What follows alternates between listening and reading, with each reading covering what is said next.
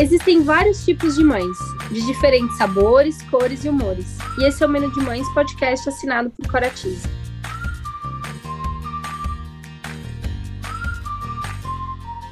Eu sou a Cora, mãe da Teodora, trabalho há 10 anos no mercado infantil e sou idealizadora do Menu de Mães, onde vou compartilhar com vocês experiências, aprendizados através de reflexões, entrevistas e bate-papos, para trocarmos muitas receitas. Qual o cardápio de hoje?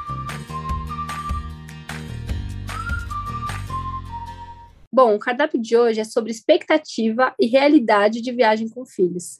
E para falar sobre esse assunto, eu convidei a Marília Braga, que é mãe do Dudu e que é uma super viajante e já participou aqui do menu também. Mar, eu estou super feliz que você aceitou nosso convite novamente e é um prazer enorme te ver, conversar com você e agora poder escutar como está sendo essa experiência nova de viajar com o Dudu aí para cima e para baixo. Eu adoro te acompanhar, você já sabe disso, né? Mas é isso, eu estou muito feliz de estar aqui hoje com você. Obrigada, Có, pelo convite. É sempre muito gostoso, né? Muito bons os nossos papos. Eu adoro também as trocas que a gente tem, não só aqui, né, no podcast, mas fora dele também.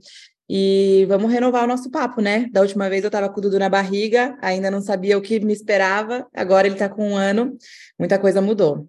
Muita. Uma, eu acho que você podia contar, né? Começar contando como está sendo essa experiência, né, do Dudu na Áustria, porque eu acho que é, é, legal, né? Quem já discutou, né, já sabe um pouco que você tinha mudado e tudo, mas eu acho que agora quem está aqui novo, escutando você pela primeira vez, é, acho que é bom dar uma introdução e saber como está sendo essa experiência por aí. Bom, então, eu sou a Marília, né? O Dudu hoje completou um ano no dia 20 de fevereiro, então tá recém feito um ano. E a gente já mora fora do Brasil tem quase oito anos. Mas quando eu engravidei do Dudu, eu quis ir para o Brasil para ter ele lá, né? Justamente por essa rede de apoio, para estar tá perto dos meus pais, para ter ajuda e para conseguir falar em português na hora do parto, né? Que para mim era uma questão Lógico. importante. Aqui onde eu moro, né, em Viena, eles falam alemão e eu não falo alemão, então, enfim, mesmo com inglês, a gente não sabe se o médico vai falar, se não vai, é, é uma questão bem diferente essa do parto.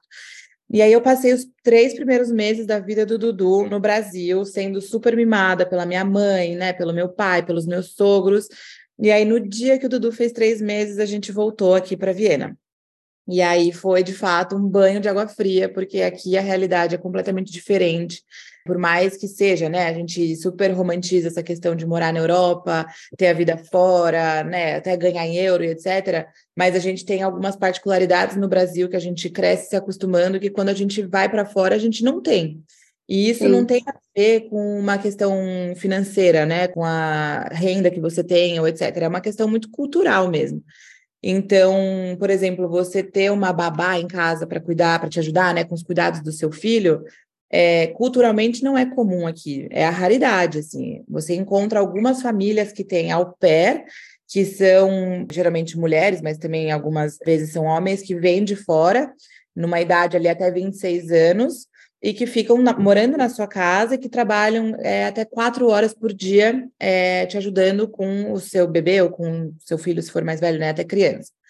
Mas existem ali também algumas implicações. Então, a gente, como sendo um casal de brasileiros falando português na Áustria, a gente não pode ter uma au pair, porque o au pair também é um programa de intercâmbio de línguas.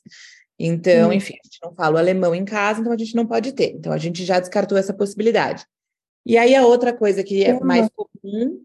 Caramba, eu não sabia que existia esse tipo de programa de línguas. É interessante, né? É interessante. Une o Mas é bem limitado, né? Pelo jeito também. Muito, é, acaba que é bem focado em famílias austríacas, né? Então, famílias de imigrantes morando na Áustria não conseguem desfrutar desse recurso. E, enfim, aí o que a gente conseguiu pontualmente foi babysitter, né? Que nada mais é do que uma babá pontual ali para você sair para jantar, ou se você tem alguma consulta médica, alguma coisa assim, a gente tem alguém que venha e, e cuide, né, do nosso filho nessas situações. Assim que a gente se mudou, a gente contratou a Carol, que é, é uma brasileira, inclusive. Ela vinha três vezes por semana e ficava metade do dia, até a gente conseguir se estruturar, sabe? Depois a gente foi diminuindo. Mas o que eu achei muito interessante é que, assim, a gente acaba que dá um jeito para as coisas, né? A gente leva uma maternidade, uma paternidade, ali no caso do Paulo, que é bastante diferente da que eu vejo meus amigos levando no Brasil. Mas a gente acaba que dá conta. Algumas outras coisas ficam a desejar, não tem como dar conta de tudo, né? Mas no fim eu achei legal, sabe? Então, quando eu estava no Brasil, já dando os três meses ali do Dudu, eu estava ansiosa para chegar na Europa e poder sair com ele de carrinho, levar ele num parque e, sabe, fazer as coisas que a gente acostumou a fazer aqui, que é muito ao ar livre, né? Aí entra Sim. essa questão da segurança, da gente ficar mais tranquilo. Então, eu queria desfrutar disso. E, enfim, a gente foi aprendendo a lidar, né? Claro que agora ele está com um ano, as coisas facilitam muito, porque é uma rotina muito mais leve do que quando era recém-nascido, mas cada dia é um desafio diferente que a gente vem enfrentando, né? Nossa, eu imagino. E assim, quais são as dificuldades, né, em relação à adaptação da cultura, você achou, assim, na educação mesmo dele aí? Você sentiu Olha, muito isso?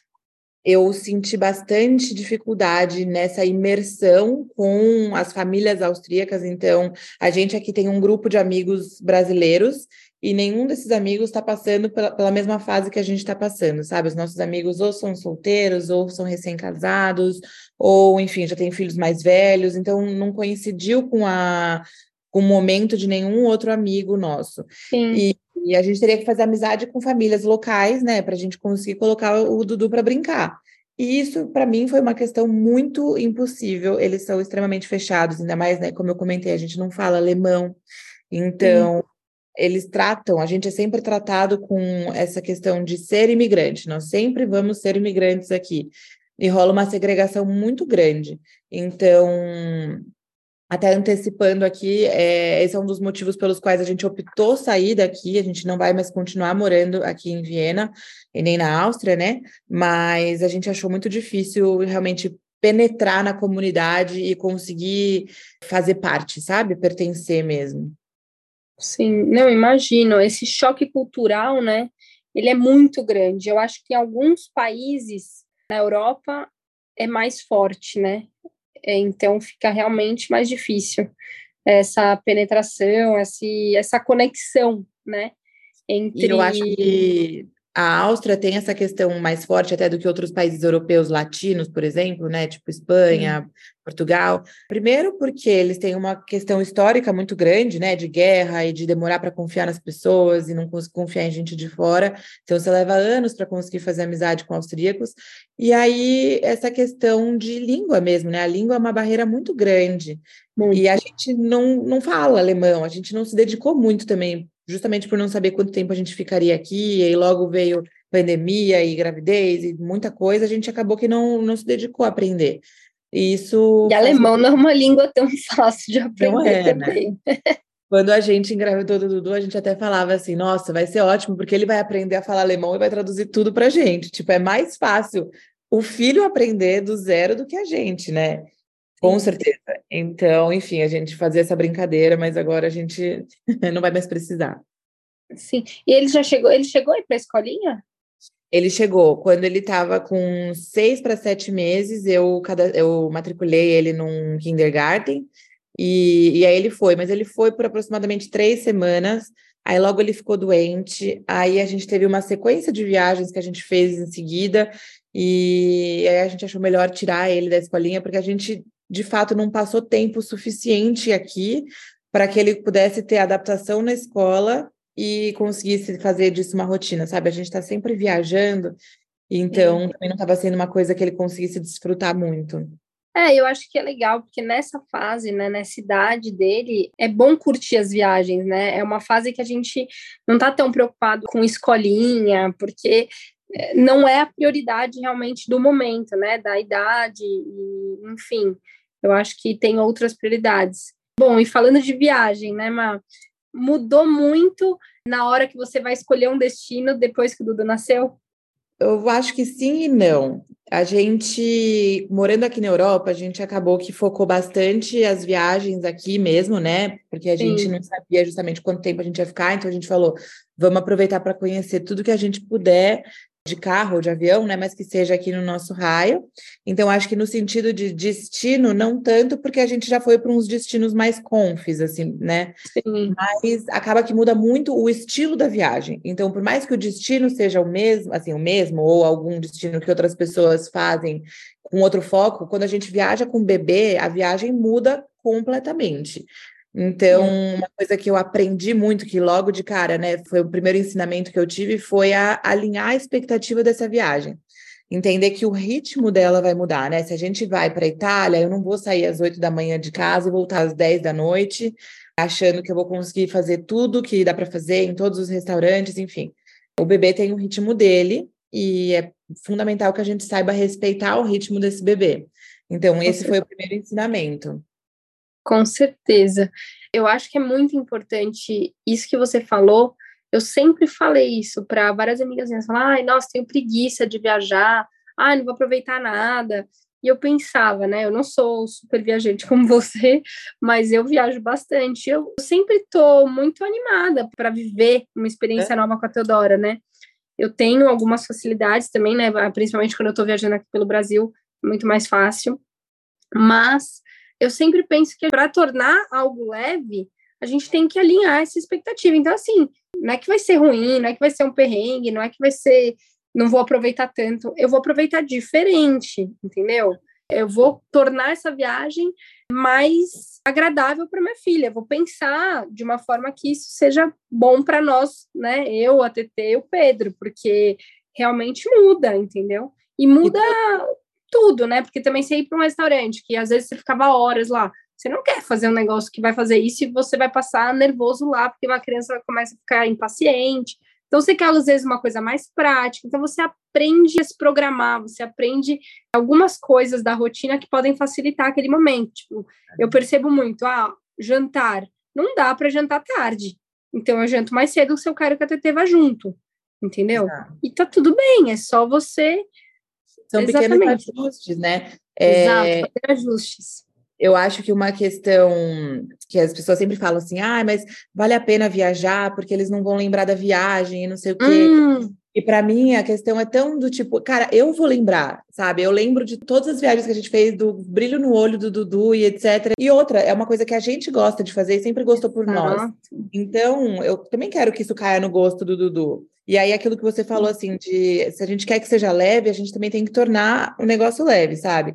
Então, é estar tá preparado para isso, para pequenas mudanças. Assim, ó, a gente tem o plano A, que é sair de casa tal horário, almoçar tal horário, fazer esse passeio, aquele outro, aquele outro. Ih, mas ó, o Dudu não tá legal hoje, a gente não vai conseguir sair para almoçar. Tudo bem, sem problemas. A gente tem que entender que a gente não pode ficar frustrado quando a programação não sai do jeito que a gente faria se não tivesse um bebê porque ela vai sair da organização, não tem como manter 100%, não tem nem às vezes quando viaja só adulto, imagina com um bebê, né? Então, é isso, é, é fazer alguns pequenos ajustes na viagem, e aí, claro, exige uma programação muito maior, no sentido de, putz, tá, então a gente vai ter que jantar mais cedo. Então, aonde que a gente vai jantar que seja perto do hotel, para a gente já conseguir sair do jantar e dar banho e colocar ele para dormir. Em várias situações, a gente procura hotéis que tenham bons restaurantes para a gente conseguir já colocar o Dudu para dormir, deixar ele ali com a babá eletrônica e sair para jantar lá dentro do restaurante mesmo. Então é só um ajuste ali, tanto de roteiro quanto de expectativa, mas que a viagem continua sendo maravilhosa. E eu acho que às vezes até mais gostosa, porque a gente está vendo uma pessoa ali que está conhecendo tudo pela primeira vez. Então, é muito. Tudo é mágico, né? Assim, tudo que ele vê, ele fica encantado. É, é muito legal, né? Eu lembro, sabe, Má, de ter a sensação, e eu tenho até hoje, né? De ver a beleza nas coisas mais simples, sabe? A Teodora, sei lá, o dia que pisou na areia, entende? E aí você perceber aquela sensação, aquele rostinho. Então, assim, as coisas mais simples que você vai viver com aquele bebê, né, com aquela criança que está experimentando pela primeira vez alguma coisa, é realmente muito incrível. E eu também penso isso, eu penso que a gente está podendo viver isso com a criança, a gente vai lembrar, a gente vai poder contar uhum. para ela como foi, né, ou para ele, enfim. Bom, mas é isso, eu fico muito emocionada de poder viver isso com a Teodora pela primeira vez. Cada experiência, e agora ela tem cinco anos e ainda a gente vive várias coisas pela primeira vez, então cada lugar que ela vai pela primeira vez. Ah, e você falou uma coisa que eu achei muito interessante. Eu quero que ele pegue o gosto, né? Pelas viagens, porque a gente gosta de fazer isso, então a gente continua fazendo. Eu acho que isso é importante. Você não vai fazer só para poder levar seu filho, você está fazendo isso por você também que eu acho que é, é muito importante o casal que gosta, tem um hábito de algo que é prazeroso, continuar mantendo isso até para não se perder tantas coisas, né? Já que a, a, maternidade, né, com a paternidade, a gente tem algumas perdas ou alguns ajustes no caso, né? E além de aprender a gostar disso, o que eu acho muito interessante é que a criança aprende muito com essa experiência. Então, assim, com os perrengues que acontece, ela vê como a gente leva aquilo, com as mudanças, com as alterações, ela vê como a gente lida com tudo isso, e tudo isso é um grande aprendizado para a criança, né? Então, acho é... que tem N aprendizados que envolvem uma viagem. Então, acho que é muito vantajoso. É muito amplo mesmo, assim, porque é bem isso, né? A gente coloca o bebê ali numa situação de adaptação desde sempre, então ele tá sempre entendendo que tá, aquele ali é um bercinho que ele usa quando ele tá viajando, que é um lugar diferente. E eu acho muito engraçado que o Dudu agora ele tem um aninho, ele já tá reconhecendo mais, né, as coisas, entendendo melhor mas o olhar que ele faz, a risada que ele dá quando a gente chega num lugar diferente e quando ele começa a explorar assim um quarto de hotel, sabe? A gente chega num quarto de hotel, ele já começa a querer fuçar tudo e vai atrás da lâmpada, e acende a luz, apaga a luz. E aí você vê que assim, é aquilo que a gente falou agora ali atrás, né? A gente começa a reconhecer o mundo através deles, né? Porque tem várias hum. coisas que a gente já passa despercebido, assim. É. E aí a gente vê que eles estão vendo aquilo pela primeira vez e que é sim fantástico e que é sim muito especial. Então, para a gente também a viagem toma até uma proporção assim muito mais intensa no sentido da gente estar tá muito mais presente ali, da gente prestar muito mais atenção nas coisas do que seria sem ele. Sim. E o repertório, né? Você poder ensinar para o seu filho, eu acho que além de todo o repertório de adaptação e tudo mais que a criança vive nesses momentos, o repertório da cultura de cada lugar, né? Tudo isso traz muito conhecimento para a Teodora. E sabe que é uma coisa interessante? O meu pai deu um globo para a TT no quarto dela. Antes de dormir, a gente olha para vários lugares. E aí eu falo, ah, onde, onde a mamãe viajou para trabalhar? Aí ela aponta. Ah, Aonde o papai viaja bastante para ir a trabalho também? Aí ela aponta. Onde a Disney grande? Porque ela adora falar da Disney, né? Ah, ela aponta a Disney.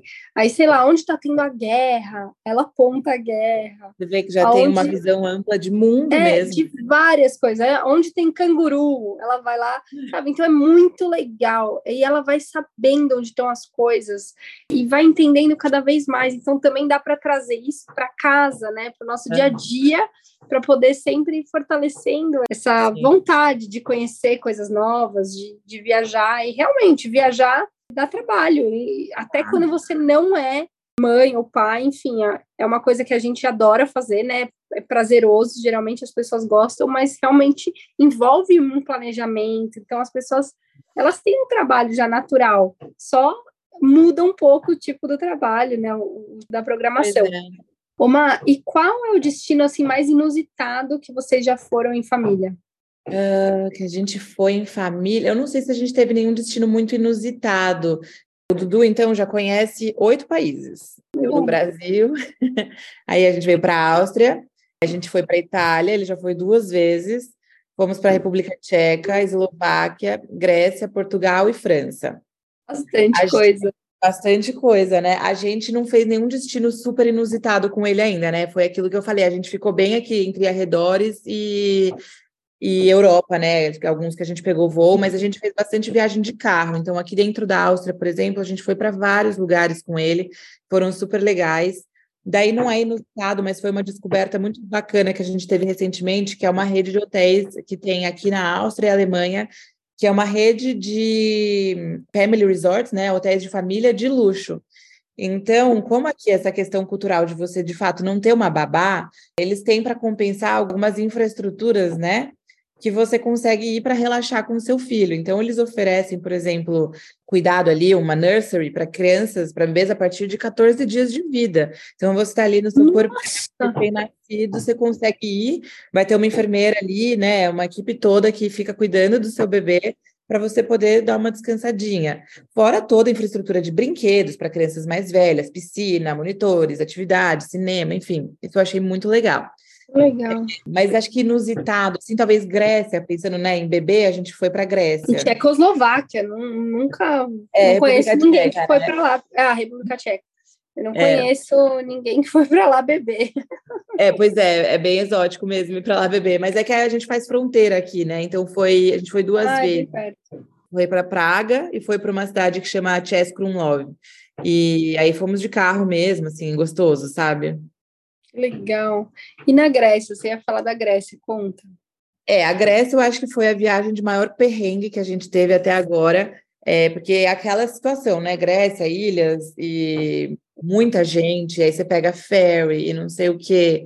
E aí a gente chegou na Grécia e o Dudu ficou doente, então foi uma viagem chata, porque ele pegou gripe, daí depois eu peguei, aí o Paulo pegou. E aí depois a gente foi para três ilhas e aí a gente foi roubado, roubaram a minha bolsa, com passaporte, tudo dentro. Então você pensar nesse manejo todo com um bebê, isso foi perrengue. Então não foi nem tanto o destino ser exótico, mas foi o Sim. perrengue de tudo isso com um bebê. Ele tinha na época sete meses.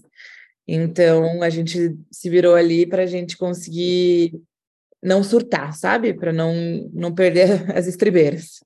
Caramba, imagina. E assim, quando você vive uma situação assim, de tensão, de perrengue, como você lida com isso agora que você tem um bebê? É, a gente respira fundo, né? Vou te falar que a questão do certificado doente foi pior ainda do que a questão do roubo, porque depois encontraram a bolsa, enfim, os documentos estavam todos lá, tinham levado só dinheiro. Então, assim, é, é meio que vamos respirar e tentar entender o que, que a gente tem que fazer agora, sabe? A gente começou já, enquanto a gente estava no ferry ali, tentando entender a questão de documentos, a gente estava pensando como que a gente ia fazer com o passaporte, com os cartões de crédito. Então, é, é meio que tentar ser super racional, porque não dá para a gente simplesmente falar, tá bom, vamos para tal lugar, a gente vai na Polícia Federal, sei lá, no consulado lá, porque a gente tem um bebê. Então, a gente não consegue fazer mais tudo na loucurada de, não, então vamos voltar para qualquer lugar. A gente tem que pensar numa infraestrutura mesmo que a gente consiga acomodar o bebê de uma forma confortável. Então, é sempre pensando nele em primeiro lugar, né? No... Porque pensando nele também, a gente está pensando na gente, né? Assim, não Lógico. quero ser a poliana que está falando, não, o bebê é tudo na vida, mas é porque quanto mais o bebê estiver confortável, mais vai ser tranquilo para a gente também, para resolver a situação, né? Então a gente remanejou a viagem, a gente acabou ficando mais dias na Grécia para conseguir resolver tudo, né? Até para conseguir pegar a bolsa de volta. A gente fez dos limões uma limonada, foi para um destino que a gente não iria, que, é, que foi Santorini. A gente aproveitou mais uns dias ali e resolveu. Mas eu acho que é meio que só tentar respirar mais fundo do que a gente já respiraria sem beber, sabe? Sim. É, eu acho que uma coisa importante é também tentar manter uma calma, né? Por quê? Porque a gente vai estar tá ensinando o bebê a lidar com isso. Aqui no caso, ele tinha sete meses, então ele é muito bebê mas ele sente a energia, né, a tensão. Mas, assim, para uma criança maior, tipo a Teodora, se eu não manter a calma, ela vai ver que eu lido com uma situação de estresse igual uma maluca. Então, eu ah. sempre que eu tenho que lidar com uma situação de estresse, eu tento também respirar muito fundo, porque eu penso, sabe, de uma certa forma eu estou ensinando ela como agir numa situação assim. Exato, né? e maior, então, eles pegam esses exemplos, né, nessas situações mesmo, quando a gente menos espera é quando eles estão mais prestando atenção na gente. Então, exato. é o tempo todo, né? Exatamente, não, e criança é uma esponja, né, impressionante. Uhum. E, e, Ma, e quando fica doente, né, o que, que você faz nessa situação? Eu não sei se você já passou por isso mais de uma vez, mas essa é uma tensão, né, eu lembro que eu ia levar a Teodora para esquiar, ela era um bebê, ela tinha nove meses. Ela ia esquiar, né? Eu ia esquiar, na verdade. Mas aí muita gente falou: nossa, mas é muito frio, como assim? Você vai levar essa criança pro frio, ela vai ficar doente. Eu fui tensa, né? De tanta gente que falava isso, mas eu pensava, gente, as crianças nascem no frio. Essa criança vai ficar super protegida, ela tá indo preparada. Não tem erro, né? A não ser que ela pegue um vírus, aí eu não tenho como controlar essa situação. Mas isso é um, um, risco que a gente corre em qualquer lugar. Mas confesso, quando tá chegando perto de viajar, eu sempre penso, ah, espero que ela não pegue nada até chegar o dia dessa viagem. Sabe, quando vai chegando perto, assim, e aí eu sei que alguém na escola teve alguma coisa, eu penso, ah, será que eu mando a Teodora? Será que eu não mando? Uhum. Você quer proteger aquela criança até chegar o dia de viajar, para garantir que não vai pegar nada. É, são momentos de tensão o tempo todo, né? Agora, um pouco antes da gente ir para o Brasil, o Dudu pegou também uma virosezinha. A gente estava, inclusive, viajando também. A gente tinha ido esquiar na França e ele pegou uma, uma virose. Eu falei, ai, quer saber que coisa boa que ele já pegou agora, que a gente viu que foi tranquilo, porque ele já vai um pouco mais, com a imunidade um pouco melhor para o Brasil e tá ótimo. Mas a questão da saúde, para mim, acho que é uma das questões também mais complicadas da gente lidar tendo bebê fora do país, porque a conduta é muito diferente. Né, aqui na Europa do que é no Brasil. E aí a gente, nessa época, né, quando o Dudu pegou essa gripe na Grécia, até a gente voltou para casa, ele ainda estava com gripe. E essa gripe desenvolveu para uma bronquiolite que a gente tentou tratar aqui com uma médica. A gente, assim que, ele, que a gente chegou de viagem, eu já levei ele na pediatra e ela passou, sei lá, uma homeopatia, alguma coisinha bem leve para ele. Claramente não resolveu. Aí a gente achou uma médica que é americana, especialista em pneumo, e ela já observou que ele estava com um chiado no peito e entrou com um corticoide, etc. Então ela teve uma conduta mais parecida com a conduta que a gente tem no Brasil, né? Que os médicos têm no Brasil. E aí a gente mantém sempre a nossa pediatra do Brasil, que é maravilhosa. Então eu estou sempre com ela no WhatsApp, a gente faz consultas online, né, periódicas, e qualquer coisinha que o Dudu tenha, antes de, de dar o que os médicos daqui propõem, eu valido com ela. Então eu falo, olha, Paty, a gente pode dar isso, a médica sugeriu corticoide, a médica passou tal bombinha, e ela, não, é isso mesmo, ou não, não faz, não é assim que a gente faz, ao invés de estudar esse outro negócio. Então, essa questão da saúde, eles aqui não. Eu não sei, eu tenho a impressão de que eles não gostam de medicar. Porém, tem vezes que é preciso medicar, né? Se o bebê está ali com uma bronquiolite, a gente não pode esperar que ele vá curar sozinho. Então, nessas situações, eu fico um pouco insegura aqui. Mas eu também percebo que eles lidam de forma diferente até com as doenças. Então, se o bebê está gripado, com o nariz escorrendo, né, né, isso para eles é nada.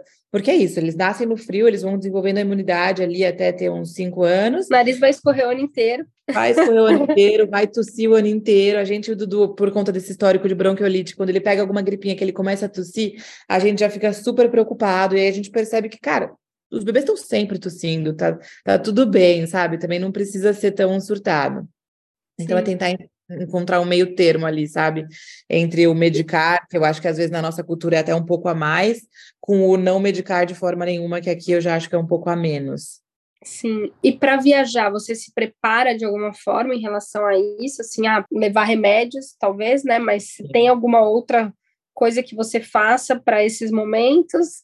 Ou sei lá, se você vive esse momento, você deixa de fazer um programa por causa disso quando você está na viagem? Ou Ó, quando a gente está indo viajar, quando, assim, a gente não faz nenhum protocolo pré-viagem. A única coisa que a gente faz é realmente é, separar os remédios todos, né? Fazer essa farmacinha para uhum. levar na viagem caso ele fique doente.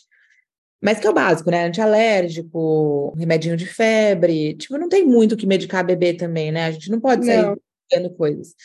E a gente leva o aquele nasoar, e aí a gente, quando está viajando, faz lavagem nasal todos os dias, que é para garantir que se tem algum vírus ali, ele vai dar uma circulada e vai ter menos chance dele pegar uma gripe ou qualquer outra coisa, né? Mas não, não tem, e aí reza brava, né? Oração. Torcida para ele não pegar nada, não tem muito o que fazer, né? Eles vão pegar, eles vão não. ficar doentes nesses primeiros anos de vida e é normal. Super. Sabe que numa, numa viagem que eu fiz com a Teodora o ano passado, era para um lugar de neve também. Quando a gente chegou lá, Teodora enfiou um negócio no ouvido, Nossa. ela teve uma otite, assim, gritando do nada. Foi a primeira vez que ela teve isso. Meu Deus. Nossa, que apavorada, porque dor de ouvido, gente, eu lembro quando era criança, é desesperador. Vocês levaram e... ela em algum lugar? Eu liguei para o médico, ele falou da Novalgina, Aí eu dei Novalgina, a gente esperou, aí à noite começou de novo isso, aí de manhã ele falou, dá Novalgina de novo. Aí de manhãzinha, ele eu tinha um remédio de ouvido, graças a Deus eu tinha esse remédio. E aí ele falou, vamos dar para não ter que ir para o hospital, vamos ver. E aí não precisou, graças a Deus esse remédio resolveu. Mas assim, eu fiquei tensa, né? Mas bom muito. saber aí, que pode tomar esse remédio falar. na minha farmacinha também. Não, é muito importante, juro. Eu eu, eu sempre carrego uma farmácia. Eu sou uma pessoa que eu demoro para dar remédio também. E meu pediatra também demora. Às vezes eu até acho que ele demora demais. Talvez ele tenha aprendido com o pessoal da Áustria, porque ele às vezes demora muito, quando em situações que eu acho que já tinha que ter resolvido. Mas eu, eu, não, eu não me importo, eu sou uma pessoa que eu também vou levando. Só que eu também me sinto mais segura no Brasil, né, de tomar uma decisão dessa. Eu não sei como eu me sentiria fora. Tanto que nesse dia que aconteceu, eu viajando, eu falei para o médico: eu preciso de alguma coisa para não ter que levar lá no hospital aqui. Porque eu já tive experiências em hospital fora do Brasil e as experiências que eu tive não foram tão positivas. É, graças a Deus não foi nada sério, mas assim, as experiências que eu tive em vários lugares, inclusive, não era comigo, tá?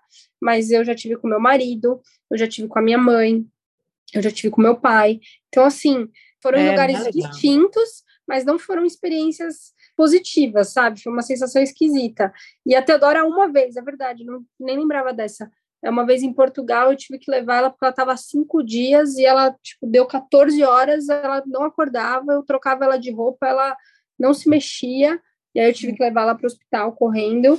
E aí chegou no hospital, não era nada sério, né? Ela estava com essa febre, estava sem voz nenhuma, era uma faringite, não precisou fazer nenhuma medicação, nada demais. Mas assim, eu levei no hospital porque eu estava assustada. Mas ah. essa experiência específica foi boa com a Teodora, ah. em Portugal. Mas talvez por causa da língua, né? Sim. Talvez porque foi rápido. A cultura ser mais tudo se... também. Exato, a cultura. Eu acho que foi uma sorte que a gente teve, graças a Deus. Mas, fora isso, eu tento não levar, levar. Né? eu tento ter tudo que eu tenho ali para eu não Exato. ter que levar para nenhum lugar, né? Só numa emergência mesmo. Eu tento fazer dessa forma. E eu acho que é por isso que eu levo tudo que eu posso de remédio, apesar de eu não ser tão a favor de ficar dando remédio também sem necessidade. Mas quando tem situações ah, que tem necessidade, tem que medicar, não tem jeito. Exato. E foi muito curioso, porque aí aconteceu isso. Aí passou dois dias, meu sobrinho começou, a gente estava viajando em família, meu sobrinho começou a ficar doente, ele é menor. Aí ele teve febre, febre altíssima, só que ele é uma criança que não gosta de tomar remédio. Então, ah. assim, foi um perrengue. Aí a gente estava num lugar que não era uma hora para você ir até uma cidade. Isso. E tava, assim, um tempo muito ruim. Ruim, assim, é, era neve, né? Então, você não uhum. fica saindo, assim, é uma estrada mais perigosa. Então, o médico só ia de tanto em tanto tempo no hotel para atender todos os pacientes que precisavam naquele lugar, entendeu? Ah, médico domiciliar. então, assim, eu fiquei um pouco tensa pela minha cunhada. Eu mostrei, né, eu fingi que estava forte, mas assim, eu estava um pouquinho nervosa. Pensei, coitada, ela deve estar tá aflita, né?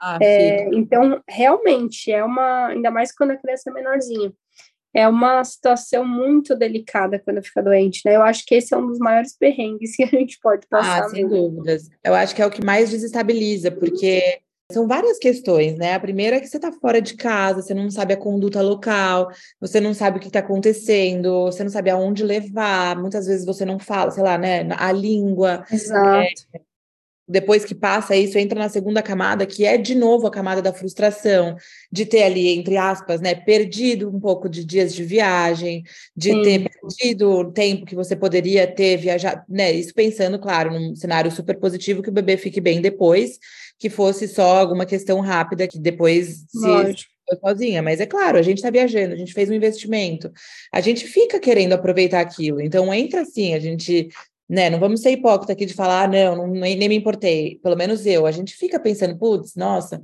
não foi do jeito que eu gostaria que tivesse sido. Então, acho que essa é outra coisa que a gente sempre precisa alinhar as expectativas de que não é só que pode acontecer, existem grandes chances de acontecer, porque em uma viagem, ainda mais quando as, os bebês são menores, né? São bebês ou crianças pequenas, eles ainda não tiveram contato com tanta coisa. Então, é normal que ao ter contato com alguma coisinha ali diferente, eles tenham alguma reação. Então, é também colocar isso ali na conta da viagem, do tipo, pode acontecer sim, não é incomum, não é um super azar, e, de novo, tentar manter a calma quando acontecer e tentar estar preparada na medida do possível, mas sabendo que nem sempre é possível, né? Estar preparada para tudo. Com certeza. E uma, eu te acompanhando, eu vejo que você é super da rotina aí, né, do Dudu. Sim, eu sempre percebi você preocupada com a rotina. Lógico, você tem que se adaptar nas situações que você vive, mas eu percebo que você se preocupa, né, com a rotina. E como você faz para manter a rotina nas viagens? Você também tenta manter a rotina que você mantém em casa? Assim, é que a, a, minha preocupação grande com a rotina é porque o Dudu não é um bebê que dorme bem, assim, é, um, é uma questão, acho que a maior questão nossa com ele é essa do sono. E aí, quando a gente sai muito ali da rotina de sonecas, etc., piora muito. Então, uma coisa que a gente sempre tenta ter como até a raiz ali da nossa programação é se a gente vai conseguir fazer com que ele tenha sonecas, pelo menos minimamente, sabe, o que ele precisa para conseguir passar o dia bem e chegar na noite descansado. É assim, né, Coco? Como tudo na maternidade, cada dia é um dia, cada viagem é uma viagem. Então, quando Sim. o Dudu era menorzinho, era super normal dele dormir no carrinho. A gente, a gente meio que treinou até isso aqui em Viena, porque eu levava ele para passear no carrinho e ele sempre gostou muito daqueles paralelepípedos, então ele dormia no carrinho. E eu falei: ah, olha só, isso é uma coisa boa, porque daí em viagem a gente vai conseguir fazer isso acontecer. Então, no início, nessas primeiras viagens que a gente fez, quando ele era mais bebê, era super tranquilo. Fazia a soneca no carrinho, às vezes até melhor do que quando a gente estava em casa no berço. Aí ele foi crescendo, sei lá, né? Foi ficando cada vez mais diferente, a gente tentando se adaptar também à nova rotina, porque daí foi de três sonecas para duas, de duas para uma, agora ele está em uma. Então, as últimas duas viagens que a gente fez, que foi Portugal e França, a gente acabava voltando para o hotel ou para o Airbnb que a gente estava, colocava ele na soneca e depois fazia. Então, a gente dividia a programação em duas, né? Manhã e tarde. Sim. E aí funciona, mas é isso, assim, cada viagem é uma viagem. Talvez na próxima viagem que a gente for já vai mudar um pouco, ele já vai estar mais maduro em relação à soneca e consiga voltar a dormir no carrinho. Não, não sei, não tem como saber, né? Eu tento sim manter essa rotina em viagens. É, eu sempre fui muito preocupada com a rotina, tá? E quando eu tava em casa, eu era bem Caxias. Aí, só que eu era uma pessoa que eu saía muito com a TT, e eu queria, independente de viagem, em, em São Paulo mesmo, eu queria sempre estar tá fazendo coisas com a Teodora em algum lugar, sabe? Então, é, e a Teodora, ela, bem no comecinho, ela dormia no carrinho, assim, ela andava de carrinho, pegava no sono. Depois de um tempo, ela não tinha mais esse hábito de pegar no sono no carrinho. E aí, eu ficava aflita, né, de ver que dificultava um pouco. Então, no carro era mais fácil, é, no colo era mais fácil, depois eu colocava para o carrinho.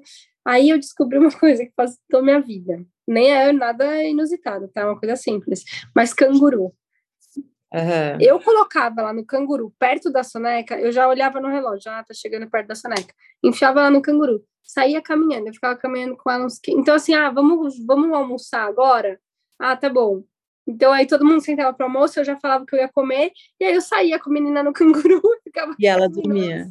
E ela capotava. Ela capotava, eu esperava mais uns 15 minutos e colocava ela no bercinho. Aí ela dormia, dormia, dormia. No bercinho não, no carrinho. E aí eu ia para tudo que era lugar com ela desse jeito. E assim, mas eu conseguia assim. Até em casa, quando ela dava trabalho em casa, eu enfiava ela no canguru e saía dando volta pelo bairro yeah. aqui de casa, até ela pegar no sono, eu voltava para casa e ficava no berço. Se um dia ela dava trabalho para dormir em casa, sabe?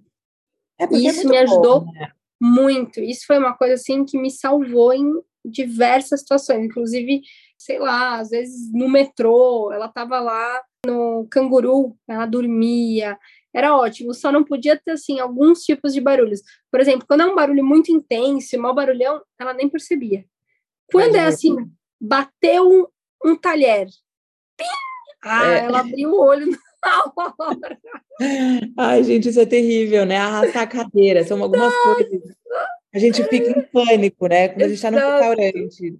Eu já, quando a gente entra no restaurante com o Dudu dormindo no carrinho, eu já faço um mapeamento do restaurante para é. entender onde a gente está longe do bar, onde é que está longe da cozinha, onde é que o garçom pega os talheres, que é para assim, ó, tentar ficar o mais longe Exatamente. Meu, e, e, são barulhos assim, eu lembro que uma vez eu tava com a Teodora num metrô, meu, em Nova York, um barulho, mais um barulho. Era assim, impressionante. E eu tava tensa, porque foram dias em Nova York que ela teve muita dificuldade, porque mudou o intestino dela e atrapalhou muito o horário de sono, que ele vinha no meio, na hora que eu tava indo por ela para dormir à noite, do nada ela tinha dor de barriga. E aí, nossa, mudava completamente o horário que ela ia dormir. E começou a me estressar, porque é isso. Quando é. a gente pensa na criança, quando alguém falava para mim, nossa, é muito focado na rotina, eu falo, é, pro bem dela, mas é pro meu também. Porque também. quando ela dorme bem, eu também durmo bem. Quando Exato. ela relaxa, eu também tô relaxando. Então, assim, era bom para mim, sempre foi. E eu priorizo, porque eu acho que isso ajuda. E aí eu lembro dessa vez em Nova York que estava sendo uhum. muito cansativo, e a gente no metrô, um barulhão, do nada ela dormiu, eu nem estava esperando que ela fosse dormir aquela hora. E ela dormiu. Aí eu fiquei assim, puta meu, não faz barulho, pelo amor de Deus. E aquele barulhão do metrô, e eu pensando, meu Deus, de repente, uma entra aquelas bandas. Ai, meu Deus. Meu, na hora que eu olhei pro cara, eu fiz assim, a ó. gente tipo, sua frio, né? Não toca perto de mim, sabe? Eu tentei me comunicar com o cara. O cara veio com a sanfona no meu lado e começou. Por sorte, essa menina não acordou, eu não sei o que aconteceu. Aí a gente saiu, e eu pensei, meu, uh, não acordou. Aí a gente apertou o botão do elevador, fez. Ai, Ela abriu o olho. Aí não, eu é pensei, é, meu, não é possível. É a mãe sendo palhaça todos os dias, né? Não, em casa, né? Que a gente faz tudo silêncio, né, né, a criança não dorme. Aí você bota no meio do furdunço, não. Aí é um sono de princesa. É. Aí ela capota. Aí faz um mini barulho de elevador, pim! Aí uhum. abre o olho. Falei, não é possível, não, não é possível. É cada coisa, né? É cada coisa. Não, espirro, né? A gente também, quando a gente está viajando de carro a gente sempre coincide as horas de viagem, né, de deslocamento, na hora da soneca dele, para ele poder dormir ali no carro. Sim. E aí, quando a gente está no carro, que ele pega na soneca e aquela vontade de espirrar, a gente não pode espirrar no carro, porque senão ele acorda certeza. E aí é isso, assim, a gente sempre tendo que engolir o espirro, engolir a tosse. E aí a gente viaja também com a Vegas, né, nossa cachorrinha, quando a gente uhum. vai de carro. E assim, pelo amor de Deus, Vegas não late, porque senão ferrou, essa soneca precisa sair. É, parece louco, né? Quem não passa por isso não entende o que é a soneca. O importante é a soneca do bebê. Ô, ô, Mas, sabe uma coisa que eu ia perguntar? O Paulo, vocês são muito alinhados nisso, né? Você, ele respeita muito essas percepções, porque querendo ou não, você passa mais tempo com o bebê, né? Por mais que ele seja um pai presente, ele tem que trabalhar e aí acaba demandando menos dele em certos aspectos. E você acaba conhecendo mais o bebê não conhecendo mais, eu imagino, tá? Eu imagino porque eu vivi isso. Eu sei detalhes da Teodora que eu falava, Pedro, agora se fizer assim vai dar certo. Então, assim, não é que eu tava mandando, né? Eu estava dando uma, um toque, porque eu convivo com a menina muito, né? E ele, querendo ou não, menos tempo por conta do trabalho.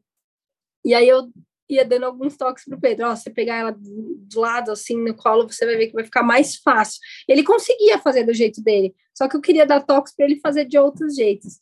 E uma coisa que me ajudava muito é que ele, ele sempre respeitou eu falar, meu, agora, putz, vamos sair tal horário vamos deixar para marcar a passagem do avião tal horário que vai ser mais fácil para gente. Ele uhum. sempre respeitou muito o que eu percebi, a minha percepção, as minhas vontades de uma certa forma, mas porque eu tinha muito esse conhecimento. Eu acho que isso facilitou muito a nossa convivência, as nossas viagens, tudo, sabe? Eu queria perguntar, eu acho que o Paulo tem isso com é. você também, né?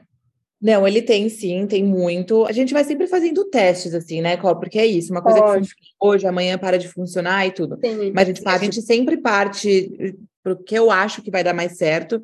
Então, isso que você falou, né, da minha percepção do tipo, putz, conhecendo o bebê e convivendo diariamente com ele, eu acho que a tendência de dormir agora ou de aceitar melhor a comida agora ou essa comida ou aquela, a é. gente sempre segue mais o meu direcionamento.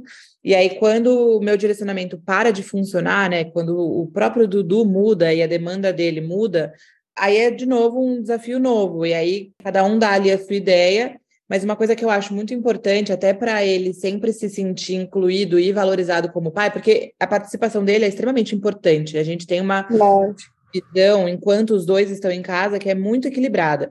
Aí, Isso claro, ele sai para trabalhar, né? Ele trabalha presencial, fora. O convívio meu com o Dudu seja mais assíduo do que o convívio dele com o Dudu. Mas enquanto a gente está em casa, a gente tem essa entrega muito equilibrada entre nós dois.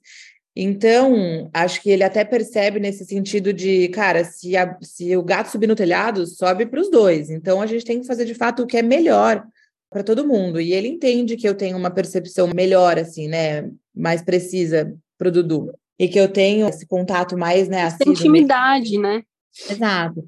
Mas eu também acho muito importante eh, colocar em prática também, pelo menos tentar colocar em prática algumas sugestões que ele faz para ele Sim. também se sentir, né, parte, e, e, né, e ter, às vezes, de fato, a gente fica tão inserida em alguma situação que a gente acha que a gente sabe mais, mas às vezes vem uma sugestão que funciona melhor Nossa. do que a gente está pensando. Exatamente, é, principalmente quando a gente está vivendo aquele momento de trocas e a gente está sem ideias. Uhum. E aí, de repente, eles vêm com ideias frescas, né?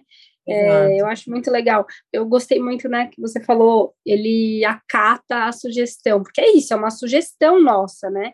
É, não é uma regra, não é que a gente está mandando, mas a gente está sugerindo, porque a gente geralmente, né, pelo menos no meu caso, no seu, pelo que eu vejo, a gente está mais presente em alguns momentos.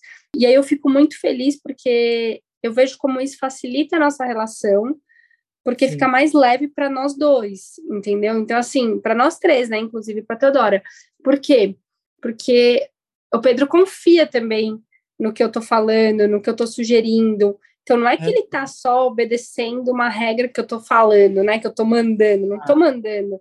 Mas eu vejo que isso facilita, porque eu já eu conheço muitos casais que não têm essa sintonia, vamos dizer, né? E aí acaba sendo muito mais cansativo, sabe? Então, às vezes eu conheço casais que evitam fazer algumas viagens, evitam algumas situações, porque sabe que vão ter esses problemas. Então, eu percebo como é importante para isso acontecer de uma forma mais leve essa parceria. Entendeu? É, não só nas viagens, mas na vida como um todo, né? Porque Sim. Cuidar de um bebê, de uma criança, é, é, extremamente cansativo. E se a gente for ficar ainda desgastando a relação em briga de ego, ou em briga de quem sabe fazer Exato. mais, etc., não, não vai levar a lugar nenhum.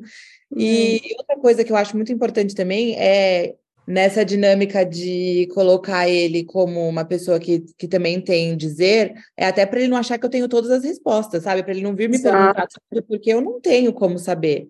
Então, enfim, né? Acho que é importante para ele não achar que eu sou mãe dele também, entender que nós dois Lógico. somos pais do Dudu, né? Sim, com certeza. Mas eu adorei, sério, eu, também, eu amei o papo, foi muito, muito bom. Sempre muito bom ter essa troca com você, né? Como você falou lá no início.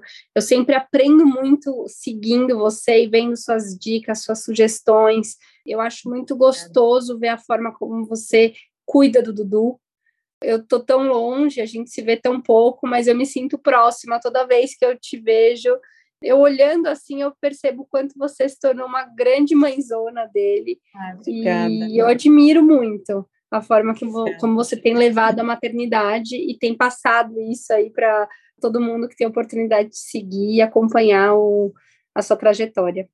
Obrigada, Có. Com certeza a minha, o meu maternar é um combo de outros vários maternários que eu admiro e o seu incluso. Então a gente vai pegando ali, né, coisinhas que a gente admira em todos os momentos que a gente convive e é isso que faz com que a gente consiga também continuar nessa loucura, né, que é a maternidade. Com certeza. Ah, é isso, uma obrigada. Vamos. A gente vai se falando. Obrigada, espero que vocês tenham gostado do episódio de hoje. E acompanhem a Má no Instagram, arroba Marília Braga. E é isso. Aí vocês vão assistir o Dudu por aí, nas viagens. Até. Beijos, Có.